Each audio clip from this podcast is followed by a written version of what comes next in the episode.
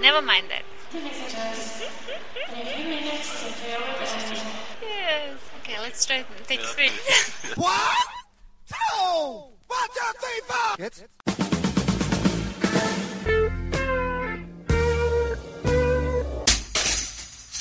Hello and welcome at Kulturviertelstunde from www.kulturwoche.at.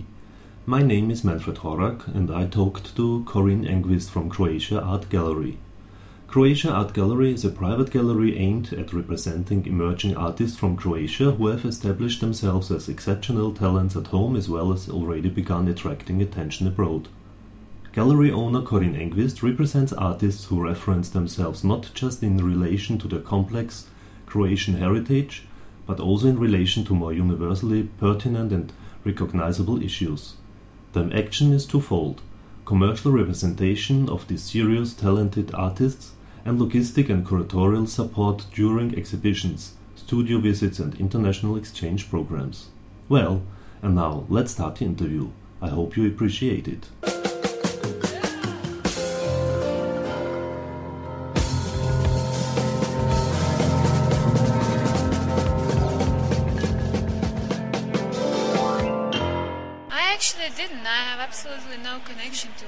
Bank.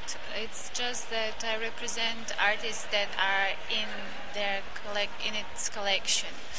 Uh, so because Erste Bank has a policy of um, collecting Eastern European artists, and they have quite a good collection of Croatian artists. Uh, ever since like I, I think 60s or 70s uh, and they continued uh, collecting, of course, uh, uh, very young artists, 90s that were, you know, started in the 90s and 2000.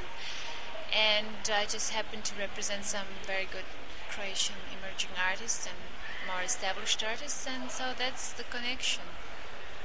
I also have this uh, artist that uh, participated in some of the events sponsored by Erste Bank, like Festival of Regions. So that is the connection, but uh, unfortunately I did not get the support from Erste Bank for the Vienna Art Fair. So uh, in that sense I don't have any connection. When when did you start with? I started as basically. gallery manager? Yes, I started in 2005. I started my own gallery. I used to, I mean, I studied abroad, so I was trained in art market and uh, art marketing and art history and all this gallery business, but it was abroad. It was in the United States. And then I had I, I came to Croatia. I'm originally from Croatia, and I thought I was in hell. no, there was no galleries, no nothing. But because of my curiosity, I went and my you know professional interest. I went around to these underground spaces and kind of thing, and I discovered that there was really really good artists in Croatia. So I said, okay, let's try and represent them abroad. And I started making projects and proposals, and uh, I was invited in 2006 by a curatorial team. It was from Tate Whitney, Media Lab Madrid, and so on, for the special curatorial project at Arco Madrid.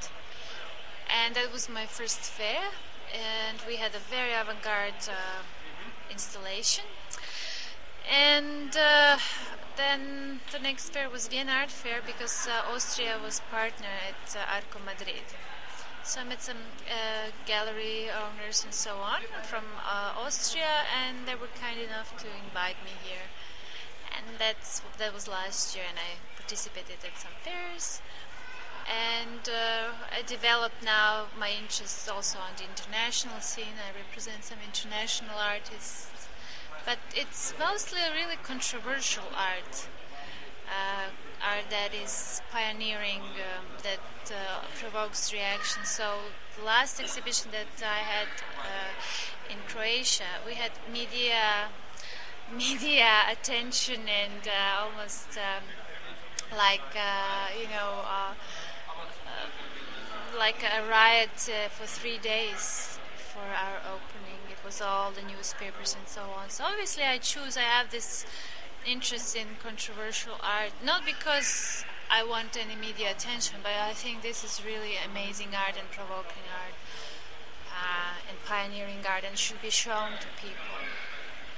So I'm taking risks, a lot, a lot of risks in that respect. I'm not a traditional contemporary art gallery, but I think also, for example, I'm sure that you know, I know about Krinzinger Gallery in, in Vienna, and I'm sure that you know, Mrs. Krinzinger took risks when with her choices. That's what galleries do, I guess. Uh, do you think um, to provoke people is it easier in Croatia than in Austria?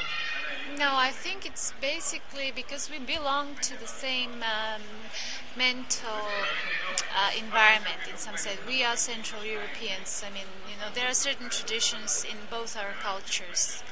We in I sometimes see Zagreb as you know a lot of traits that has a lot of traits with Vienna, and people are also more um, Central Europeans in mentality. So in that respect, uh, I don't think that they could be shocked e- easier than here. But uh, for example, I had the exhibition about uh, transgenetic art, like genetic experience used for artistic purposes. That was a big uh, thing because they they don't. I mean, art is now using also scientific methods, internet, all these new tools of the 21st century, like artists have done in the history forever, you know. But th- these tools, these new technologies, new media are so new that people cannot really digest them yet. So in that sense, they react. They don't think. Sometimes they don't think it's art. Um, sometimes they do. It's just uh, very, very pioneering things. Uh, you said there are many artists in Croatia, Mm. but there was there are no galleries uh, except yours and the second one. Mm. Well, there are two or three. There, there, yeah, yes. there are two or three. I think there is no artistic scene yet. I think it's because partly museums are uh, used to be dealing directly with the artists without really going through galleries, as is uh, the case here. So, and there were also there have been cases of art galleries or dealers which didn't do good things, you know. So they sunk the market. They uh, sunk the credibility of art galleries. And art galleries uh, should be there to promote artists, to take care. You know, somebody who is continually doing something and keeping these artists alive and so on. I mean, it's just normal thing. But in Croatia, because the institutions, non-profit institutions, are so strong and supported by the state, they receive funds from ministries, from city authorities and it has to be non-profit. All has to be non-profit. The moment you spend, you speak about profit or commercial galleries, they shut you down. So in that sense, you have still resistance towards private galleries, and maybe that's the reason why there are so very few galleries. So the, the the contemporary art is all sponsored or mostly sponsored by the government. Uh, so actually, okay, uh, there are many artists that do art that are not sponsored by anything, anybody. But uh, venues where they exhibit are mostly non-profit. So be there non-profit galleries, uh, museums, or like you have Kunsthalles here, um, things like that. And they receive support from the state because they're non-profit. Sometimes they're owned partly by the state and so on. Now we don't have at the moment Museum of Contemporary Art. It's being built. So that's another gap that there is Also in Zagreb. also in Zagreb. So the new Museum of Modern Art, or contemporary, I'm sorry, contemporary art, is uh, due to open late this year. But for a while, we didn't have a venue, a specific venue for contemporary art. So it's a very, you know, it's a really process of transition, like in very few maybe other countries, and it's a difficult period because of that. And why did you take the risk to open a gallery then I did that because I studied. Uh, I studied a very specific. Um, I had a very specific education. I was uh, educated at Christie's, so uh, I have a passion. I have education. I wanted to also do something because nobody had uh, nobody in Croatia had ear at first for my uh, ideas. So out of some spite and stubbornness, I said, okay, so I just take these ideas abroad and it immediately I got immediately response and so on reactions from the abroad. So I understood I was talking somebody's language, maybe a foreign language, but a language. and I just love this. I, this is what I want to do, uh, what I'm doing.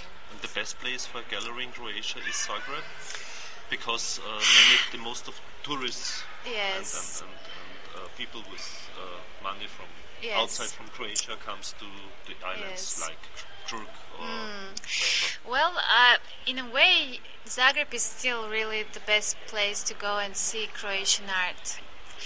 Uh, although there are some very interesting initiatives, like Francesca von Habsburg as a foundation, and she has been doing projects in Dubrovnik, which is a mecca for tourists, with um, some it's non-profit spaces and so on. But so she is uh, active there. So Dubrovnik is, of course, a, place, but it's not where artists produce things. It's just summer uh, spot for art, which is great, and there are some really good exhibitions. Uh, Split is also an interesting place. You have, in, for example, in Croatia, you have very strong film scene film festivals which are of like top quality and they use tourism in, su- in the summer and you have festivals and people come and look at this um, wonderful thing. So film scene is super interesting and has a great following. Art scene on the other side and uh, on the other side has very nothing almost nothing. So there is no scene and it has to be created. It depends maybe on the weather, because Um, for films they can shown Um, outside. No, no, because you have in Croatia, in Zagreb, for example, One Take Film Festival, Documentary Festival, Zagreb Film Festival, and they're all big festivals with great parties and uh, also international people coming. So, and they are in October, for, like, for example, all throughout the year.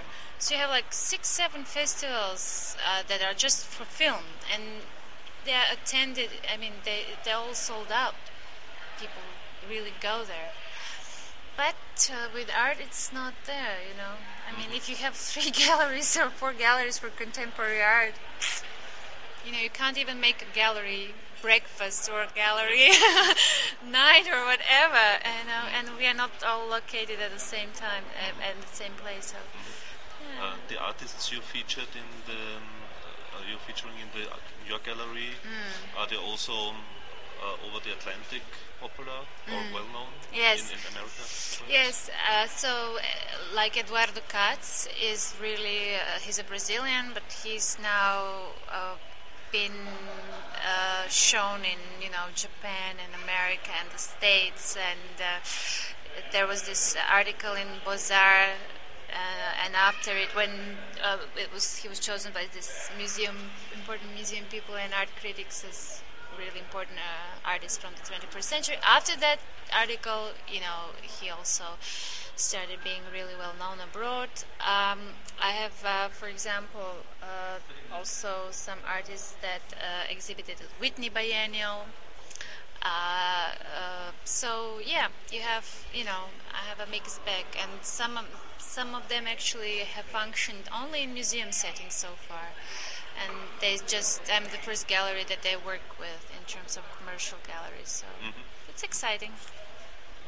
And how many exhibitions you do in a year? So uh, in terms of fairs, I did like uh, four fairs last year, and I plan on doing that the same and the same with exhibitions. So four, four. Um, but uh, usually it's double. You know, I always have one plan, and it turns out. Uh, but so far, I have actually, in terms of gallery uh, exhibitions, I have uh, five planned with Eduardo Kat- Kac. Okay. What is your background? You said you started in America. Hmm. You've been also an artist. No, no, no, no, no. I never. never was? No, I'm not one of these failed artists that turn gallery owners. I uh, basically, I had uh, I studied art hi- art history and art marketing, and um, it was first in London, and then I got my MA. Um, uh, at Christie's Education in New York. So I did two years there, and this was really the most important education and formation I've had because it was unusual. It was auction house, background marketing, art history all together, very intensive program, and it you know taught me a lot. But then I came back to Croatia and it served nothing. it was uh, nothing much. So yeah, you have to fight. And uh, it's not possible to study artist arts management in Croatia?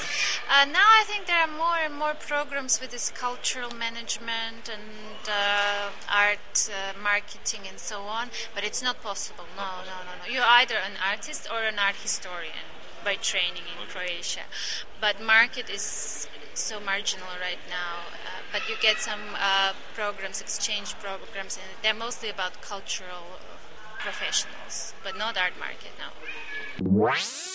Somit sind wir wieder am Ende der Kulturviertelstunde angelangt. Danke fürs Zuhören und danke fürs Dranbleiben. Bis zum nächsten Mal. Ihr Manfred Horak.